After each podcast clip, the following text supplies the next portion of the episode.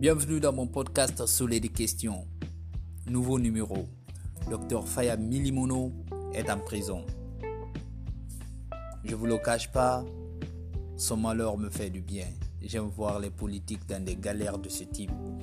En tant que fan du rap, musique de contestation, ce serait con de ma part de ne pas trouver ça cool à partir du moment où le malheur de Faya fait le bonheur de Bunkaya en studio actuellement pour une thérapie et probablement un album que personne ne veut écouter.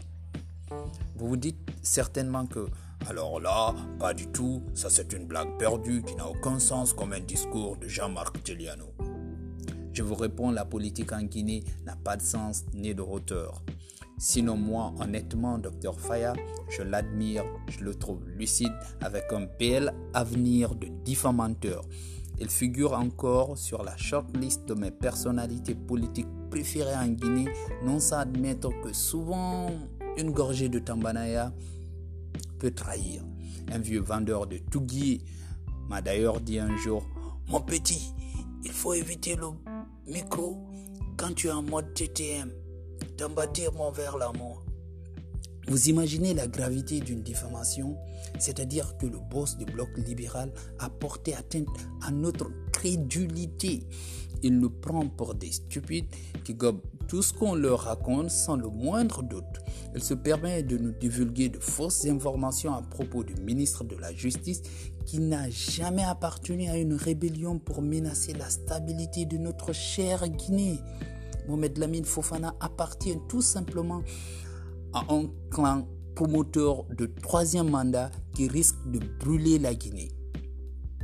Sincèrement, je crois que l'affaire Faya est une belle occasion pour la justice guinéenne de se racheter et de reconquérir la, confiance des populations qui la jugent trop rigoureuse dans son impartialité inexistante.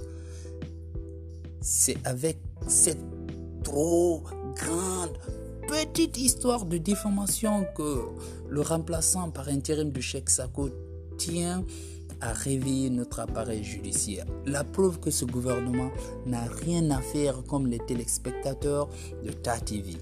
Revenons à nos moutons, au sens propre de l'expression. Ce qui m'agace le plus dans ce nouveau bras de fer judiciaire, c'est le fait de dire que l'accusé a reconnu son erreur. Par conséquent, donc, il faut fermer ce dossier et passer à autre chose. De que se foutons La loi s'applique à tout le monde. Duralex, Cedlex. Ce qui veut dire la ville de l'abbé aime les sextés.